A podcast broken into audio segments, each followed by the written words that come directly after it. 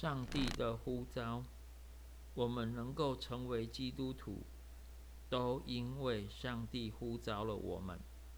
彼得告诉我们：唯有你们是被拣选的族类，是有君尊的祭司，是圣洁的国度，是属上帝的子民。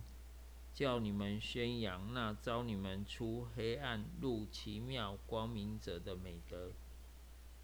同样的描述也经常在新约其他地方出现。当圣经提到主耶稣召巨人进入天国，也常常用“呼召”这个字眼。主耶稣说。我来不是招义人，乃是招罪人。这并不是说主只招呼召一群人、一部分的人。这个呼召是对全人类都适用的，所有的人都需要悔改、接受福音。但是，同样的呼召却能扣住那些领悟到自己有罪。和有需要之人的心，也正是这样，这一类人才能够听见主对他们呼唤的声音。而对其他人来说，他们对主的邀请就是充耳不闻。约翰福音也提到这种情形，在好牧人的那一章说到，从门进去的。才是羊的牧人，看门的就给他开门，羊也听见他的声音。他按着名叫自己的羊，把羊领出来，既放出自己的羊来，就在前头走，羊也跟着他，因为认得他的声音。羊不跟着生人，因为不认得他的声音。必要逃跑。当时在场的人听见耶稣这番话，都不明白他所说的。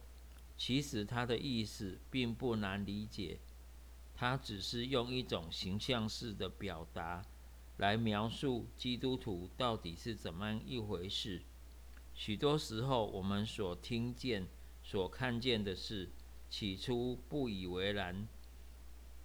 但到了某一个时刻，一旦意识到我们里头有另一个声音对我们说话，我们就会立刻感到慎重与惧怕了。